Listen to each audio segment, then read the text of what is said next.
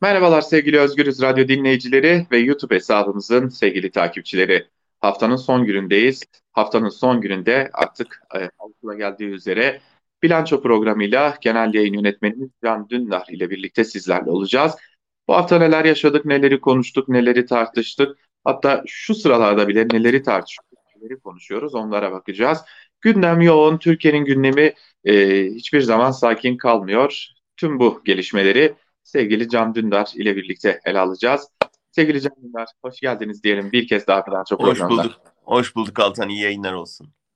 Çok teşekkür ederiz. Tabii e, yayından önce de e, konuşuyoruz. E, yoğun bir gündemle e, yaşıyoruz. Yoğun bir gündemle devam ediyoruz ama şöyle sıcak bir gelişmeyle başlayalım. Hrant Dink, gazeteci Hrant Dink'in cinayetine dair e, görevlerinin yargılandığı dava karar çıktı bugün.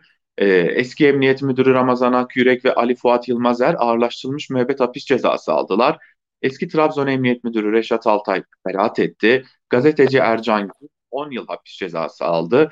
Ee, dikkat çekici bir diğer şey de eski İstanbul Emniyet Müdürü Celalettin Cerrah e, dair dava zaman aşımından düştü. Öte yandan Fethullah Gülen'in de aralarında bulunduğu 13 kişinin dosyası ise ayrıldı. Cinayeti, cinayetin e, Gülen cemaatinin amaçları doğrultusunda işlendiğine kanaat getirmiş durumda kararında. O gün Samas, Erhan Tuncel ve Yasin Hayal için e, örgüt üyeliğinden suç duyurusunda da bulunuldu. Hrant Dink'in ailesinin avukatı ise kararı itiraz edeceklerini söyledi. Tabi davanın genel gelişimi böyle. Ama tabi o e, Hrant Dink cinayetine giden süreci siz de e, takip ettiniz. E, nasıl işlendi siz de çok çok iyi biliyorsunuz. E, elbette ki kararı da değerlendireceksinizdir ama ben esasen bunu da sormak istiyorum. E, bu yargılanan isimler e, yeterli mi size göre? Altan, Hrant Dink davası tipik bir derin devlet davası. Yani Türkiye'de derin devleti bir gün anlat derlerse hani bir belgeselci olarak ben sadece Hrant Dink davasını işleyerek onun üzerinden bütün derin devletin nasıl bir şey olduğunu anlatabileceğimizi düşünüyorum. Bir defa üç boyutu var. Bir, hiç değişmeyen, baştan beri neredeyse e, bir şekilde devlete hükmeden bir koca yapı var. Hani bunu bir e, ata benzetirsek sürekli e, yoluna devam eden. Onun üstündeki süvari zaman zaman değişiyor. Yani bu işte kimi zaman ona Ergenekon diyoruz. Sonra onun yerini e, Gülenciler alıyor. Sonra işte Erdoğancılar geliyor vesaire. Yani bunu bu, bu atı biz sürelim diyen bir de süvariler var. Sonra bir de tetikçiler var. Yani onlar da e, üstündeki süvarinin e, verdiği talimatlara göre hedef değiştiriyorlar, tavır değiştiriyorlar vesaire, kılık değiştiriyorlar. E, Dink davasında bunların hepsini görüyoruz. Tetikçiler çıktı ortaya, yargılandı, e, bir kısmı cezalar aldı. Şimdi süvarilere geldi sıra. Fakat süvariler meselesinde Hrant Dink davasında bir kırılma yaşandı. Çünkü e, 2006'da yani 2007'de Hrant e, tehditler almaya başladığında ve öldürüldüğünde e, hükümet AKP Gülen cemaati işbirliği devam ediyordu. Yani emniyette yoğun bir Gülen e, hakimiyeti vardı ve AKP'de bunları kol kanat geriyordu. E, dolayısıyla onların üzerine gitmiyordu. E, şimdi işler bozulunca, cemaatle hükümetin arası açılınca birden bütün suç e, cemaate yüklendi. Elbette cemaatçiler vardı bence e, işin içinde. Göz yumanlar arasında, teşvik edenler arasında. Ama bir de onları oraya atayan AKP'liler vardı ki e, bu işbirliği bozulana kadar yani 2007 ile 2016 arasında ki dönemde o yaklaşık 10 yıllık dönemde bir sürü başka suçu da ortak işlediler. O dönem hiç yokmuş gibi şimdi birden aa bunlar ne kötü adamlarmış oldu. AKP suçu üstüne atıp onların çekili verdi. Dolayısıyla aslında o süvari değişimini yaşadık bu, bu süreçte. Ee, Gülenciler için e, suç Ergenekoncularındı.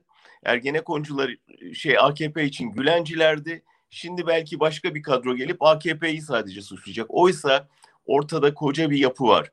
Koca bir yapının içinde de e, emniyetçisinden generaline, medya yöneticisinden e, işte milliyetçi örgütlerine, sivil toplum kuruluşu gibi görünüşlü örgütlere kadar birçok yapı var. Yani bu derin devletin e, koordine ettiği, kontrol ettiği tipik yani bütün unsurlarıyla ortada. Şimdi yargılananlara bakıyoruz. Bir kısmı zaman aşımından e, yırttı senin tabiriyle. E, senin de iş, senin de söylediğin gibi.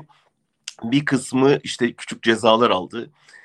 Ama mesela Hrant Dink'in son yazısını baktığımızda öldürülmeden önce e, başından geçenleri çok ayrıntılı anlatır o yazıda ve Avrupa İnsan Hakları Mahkemesi'ne gideceğini açıkladığı o yazıda bir defa ilk hedef gösteren Genelkurmay yani Genelkurmay Başkanı var mı yok.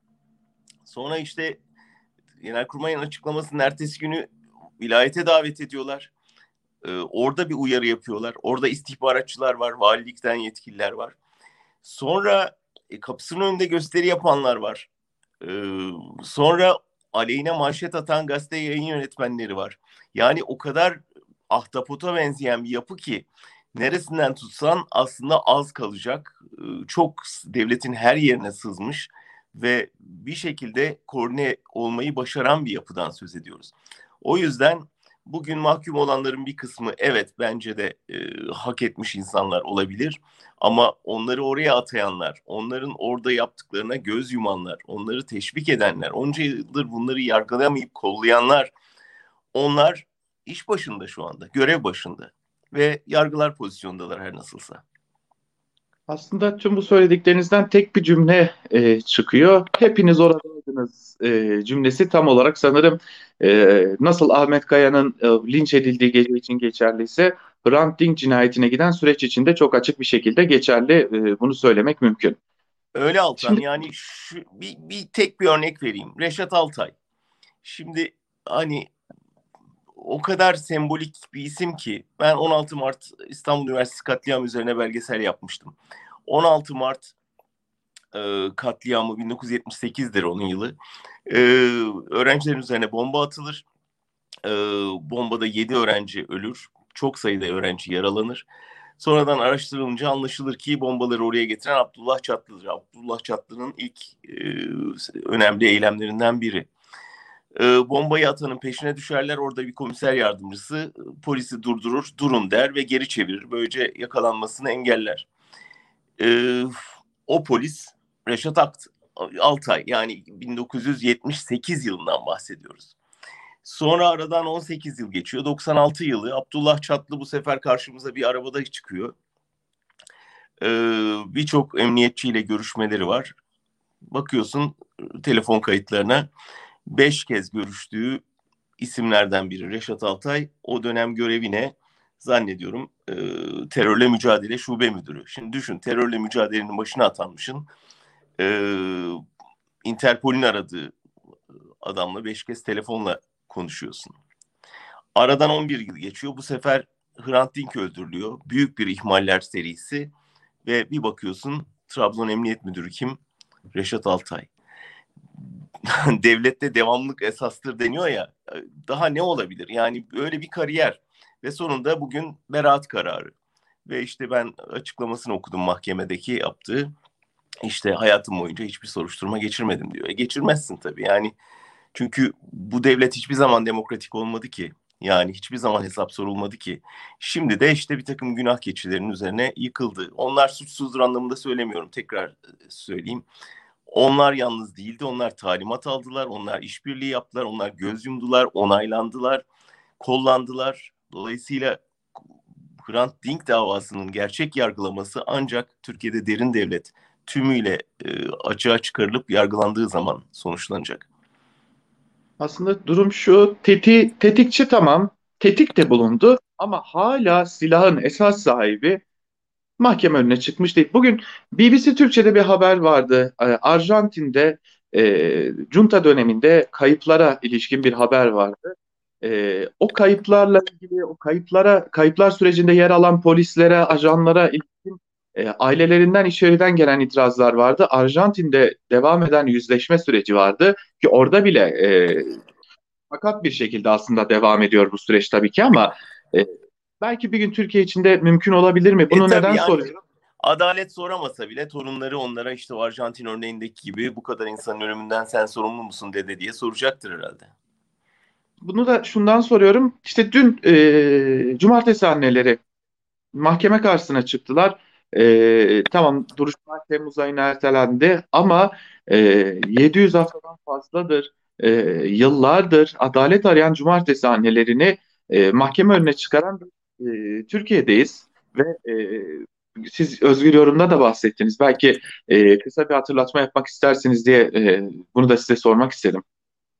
Yargılayan pozisyonda olmak durumunda anneler. Yani hesap soran onlar, evlatlarını, eşlerini, abilerini kaybeden onlar. E, yani şimdi nasıl olup da onlar sanık koltuğunda, diğerleri e, kadı koltuğunda akıl alır gibi değil.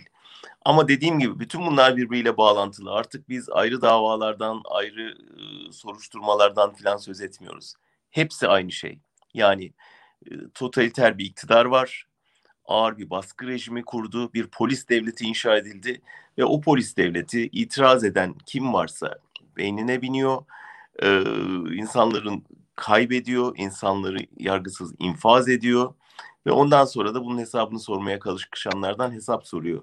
Bütün bunların nedeni bir, çözümü de bir. Yani bu bu totaliter iktidar devrildiği gün bütün bunların hesabının sorulmaya başlayacağı gün ve onu çok iyi bildikleri için daha çok daha çok daha çok baskı yapıyorlar.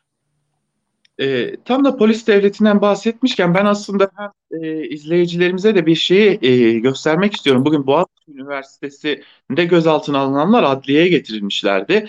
E, ve e, orada o adliye önünde yaşananlara dair kısa bir videoyu e, paylaşmak istiyorum. Çünkü orada meslektaşlarımız da gözaltına alındı, gazeteciler de gözaltına alındı. E, o anları da e, paylaşalım. Belki hem Boğaziçi Üniversitesi konusunda hem polis devleti konusunda hem de e, bunun temelinde yatan bugün sizin de özgür yorumda yer verdiğiniz efendim LGBT artı bayrağı taşıyorlardı. E, hani e, sanırsınız ki IŞİD bayrağı çıkmış gibi, ceplerinden, çantalarından IŞİD bayrağı çıkmış gibi bir muha e, muamele var. O yüzden o görüntüleri bir kısaca izletmek istiyorum. Hocam, şöyle. Gelecek, gel. Hayır, gazeteciyim. Bırak tamam, gel. Gel gazeteciyim. Bırak. Tamam. Al, bırak. Al bunu da. Bırak. Bırak.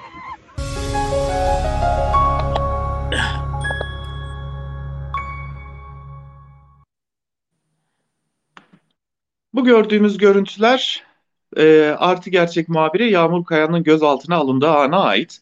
Dün Boğaziçi Üniversitesi'nde e, öğrenciler LGBT bayrağı taşıdıkları gerekçesiyle gözaltına alındılar e, ve e, bugün Çağlayan Adliyesi'ne çıkarıldılar.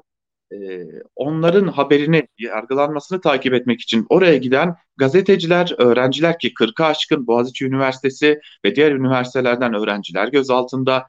E, ben e, bu sahneye, bu olup bitene e, bir bütün devletin bütün organlarının e, LGBT artı düşmanlığı yapmasına yani e, tabii İstanbul Sözleşmesi kaldırmış bir iktidardan bahsediyoruz. Ayrı bir tartışma konusu ama e, bir türlü aklım ermiyor. Neden bir anda LGBT artılar e, böylesi biçimde bir hedefe oturtuldular size göre? Onlar da diyelim çünkü yani gerçekten her itirazı olan herkes hedef durumunda ve yani işte dikkat edersen gazeteciyim dediği zaman onu aslında bana dokunmayın diye söylüyor ama polisin zaten dokunmak istediği insanlar arasında gazeteciler var. Ha öyle mi gel o zaman alalım bunu da diyor polis. Ee, dolayısıyla herkesin baskı altında olduğu söylenebilir ama özel olarak bir dediğin gibi homofobik bir yaklaşım çok egemen oldu. Bu e, zaten vardı yani bu siyasal İslam'ın e, şeyleri arasında e, büyük korkuları arasında toplum aile çözülecek, eşcinsellik yayılacak vardır. Sadece İslam'da değil aslında bütün yani din odaklı rejimlerde hatta papalığın da e, bir döneme kadar yoğun korku duyduğu şeylerden biriydi. Çünkü aykırı bir şey yani senin kurmaya çalıştığın nizama ters bir görüşü, bir yaşam tarzını bir e, tercihi e, gündeme getiriyor ve seninkini sorguluyor. Dolayısıyla her tür sorgulanan gibi bu da tehlikeli. O yüzden de e, hem hedef hale getiriyorlar hem saldıranları işte korkunç bir video da izledik bu hafta hem saldıranları e, bir şekilde teşvik ediyorlar, koruyorlar, cezasızlıkla ödüllendiriyorlar. E, işin bir yanı bu. İkinci yanı polisin gerçekten Boğaziçi öğrencilerine yönelik bugünkü tavrı akıl alır gibi değildi. Ee, yani Amerika'daki şeyi hatırlattı bana nefes alamıyorum. Çünkü hani ters kelepçe takılırken insanların o gencecik çocukların başında 5-6 polis üstüne çökmüş durumda. Ee, Amerika'da Trump'ı kurtarmaya yetmedi bütün o baskılar tersine ciddi bir zencilerin, e, siyahilerin ayaklanmasına yol açtı ve Amerika'nın kendini yeniden sorgulamasına neden oldu. E, yani şu anda bütün bu polisler biz emir eriyiz deyip sıyrılabileceklerini zannediyorlar ama büyük bir suçun ortağı durumundalar ve gerçekten biz talimatları uyguladık diyecekler yarın mahkemelerde ama işe yaramayacak bunu bilmeleri lazım. O zaman biraz da e, belki siyaseti de konuşmak gerekecek. E, tüm bu olanların e, belki de en büyük müsebbiplerinden birine dönüp bakmak gerekecek. Avrupa'ya, Batı dünyasına. E, bir şeyler oldu. E, ne oldu bilmiyoruz. Belki de e, tabii ki bunun e, altında yatan birkaç temel sebebi biliyoruz elbette. Özellikle mülteciler, yine verilen bir takım sözler ama Batı dünyası bir anda çok açık bir çek verdi yine AKP iktidarına. Ve e, sizin bir yorumunuzda bahsettiğiniz üzere komşuların komşularınla iyi geçin hedefleri stratejisine döndü. E, baktığımızda da AB Liderler Zirvesi'nden de artık e, yine benzer sonuçlarla karşı karşıyayız. E, bir Avrupa Birliği'nin bu iki belki de özelde Almanya'nın çünkü en büyük etkinin Almanya'dan geldiğini de biliyoruz. Nereye kadar devam edecek ve ne oldu da e, o e, kaşları çatık Avrupa bir anda AKP iktidarı uzattı? Aslında cevap basit. Erdoğan geri adım attı. Yani Erdoğan e, bir tür şey taktiği izliyor. Mehter taktiği. Biz onu iyi biliyoruz ama Avrupalılar unutmuş olacak e, Osmanlı'nın yürüyüş temposunu. İki adım atar bir adım durur biliyorsun Mehter. Erdoğan iki adım atıyor. Bir tane Akdeniz'de bir tane Ege'de aman ne oluyor eyvah savaş çıkacak diye feryat figan oluyor Avrupalılar. Sonra e, Erdoğan'a gelip diyorlar ki yapma bunu. E, Erdoğan da diyor ki ya yapmamam için belli koşullar lazım. Onun pazarlığını yapıyor. Sonra duruyor orada mehter gibi.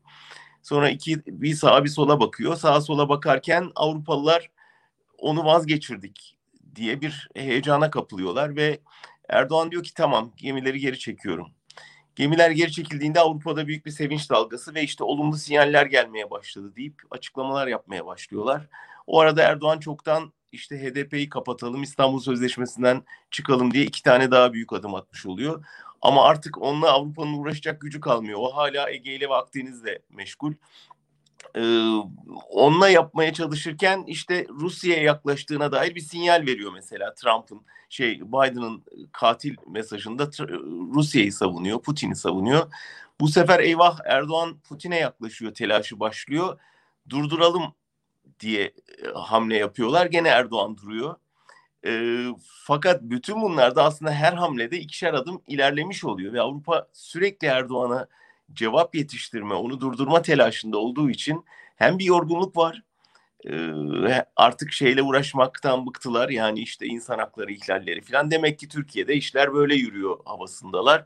Ondan tamamen vazgeçmiş görünüyorlar. Yani insan hakkı, demokrasi, hukuk, adalet vesaire bunları artık kendi halkına ne yaparsa yapsın yeter ki bize bulaşmasın, Yunanistan'la didişmesin, Kıbrıs'ı e, gözüne kestirmesin, Akdeniz'e açılmasın. Yani Rusya'ya yanaşmasın. Kabaca bu bir de tabii dediğin gibi mültecileri de bize yollamasın, ne yaparsa yapsın, ne hali varsa görsün deyip bir karara vardılar. Ee, ve o kadar bunu şeyle yaptılar ki göstere göstere ve yani çok üzülüyoruz, çok üzülüyoruz, kınıyoruz, e, endişeliyiz açıklamaları altında resmen Erdoğan'a yol açtılar.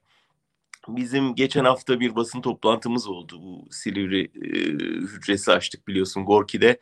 Onun önünde bir grup e, milletvekili gazeteci, insan hakları savunucuları ile birlikte bir basın toplantısı yaptık.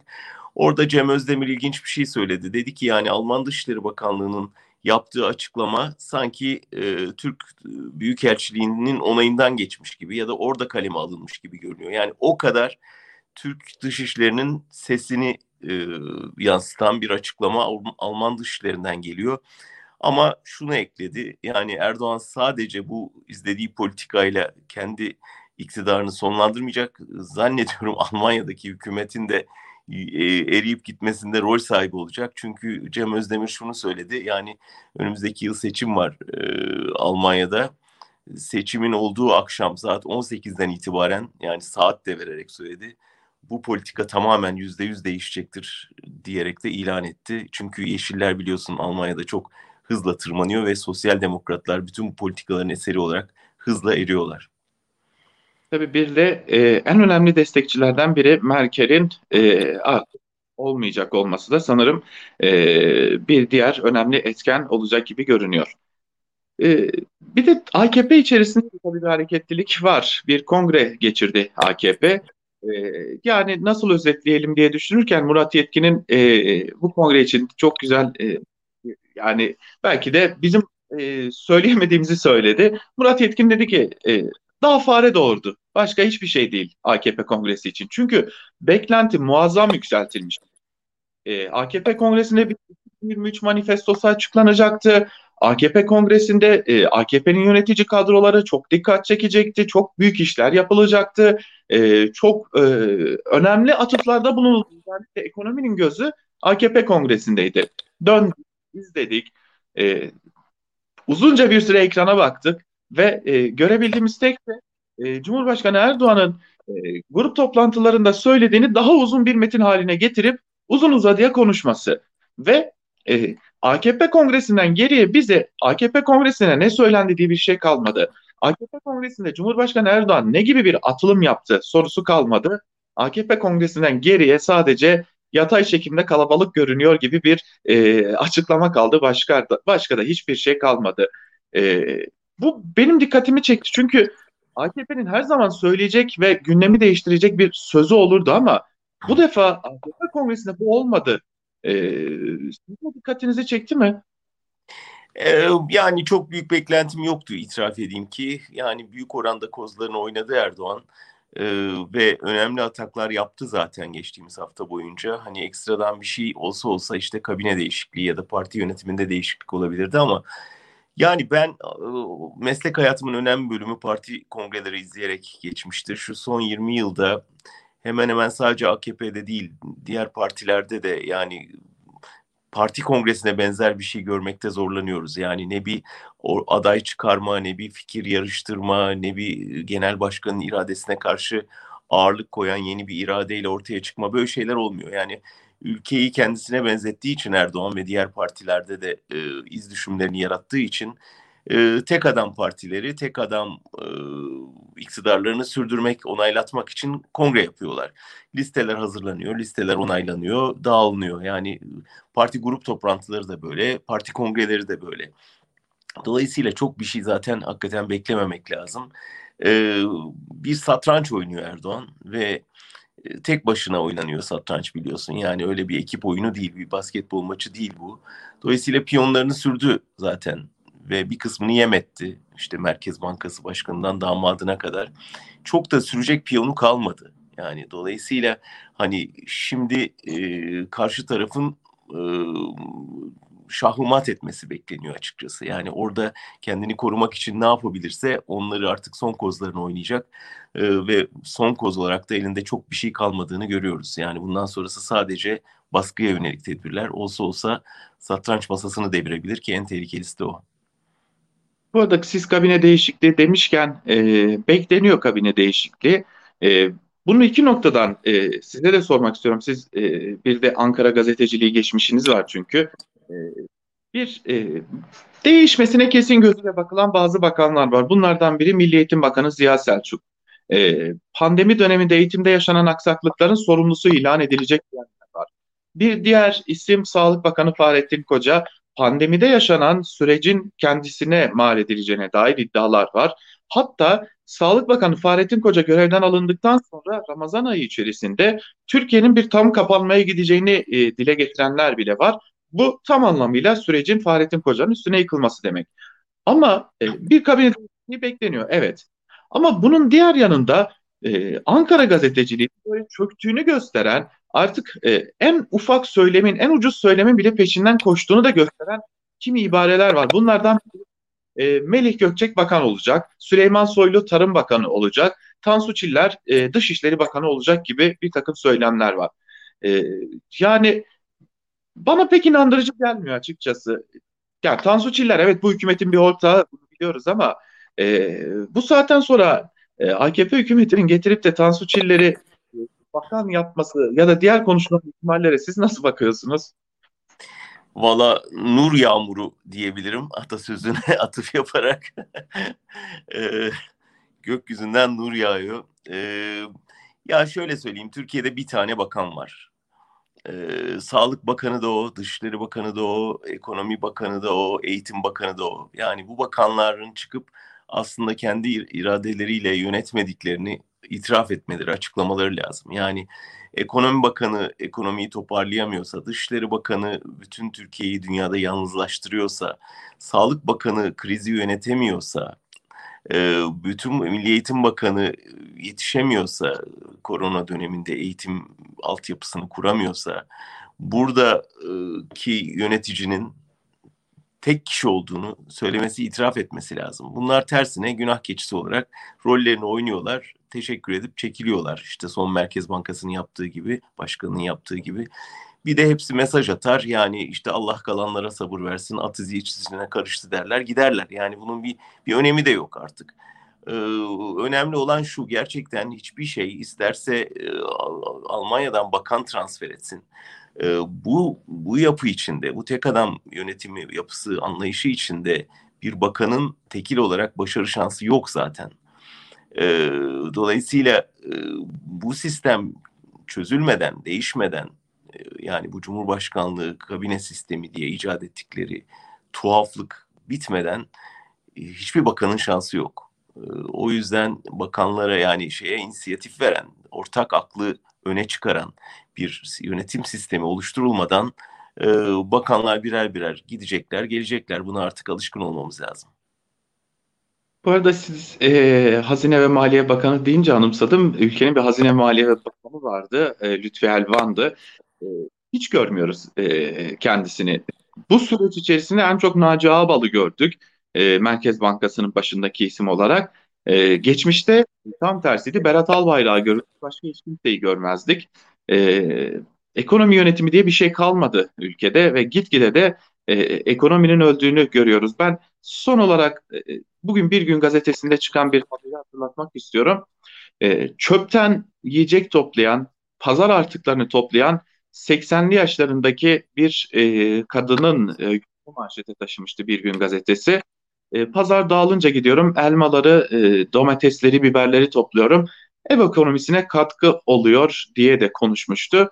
E, bütün gün o haberin etkisinde kalmıştım ama dışarı çıktığımızda o haberden farksız bir tabloyla da karşılaşmıyoruz. Ekonomiyi konuşuyoruz, siyaseti konuşuyoruz, pandemiyi konuşuyoruz ama tüm bunlar aslında e, altta e, yaşananları hiç ama hiç görülmediğini gösteriyor bize. İzmir'de bir kahvehane işletmecisi ben bugüne kadar e, vergimi geç de olsa ödedim. Devletin bana neden yardım etmedi diye hayatına son verdi. E, işte bir yaşlı kadın e, pazar artıklarını topluyor.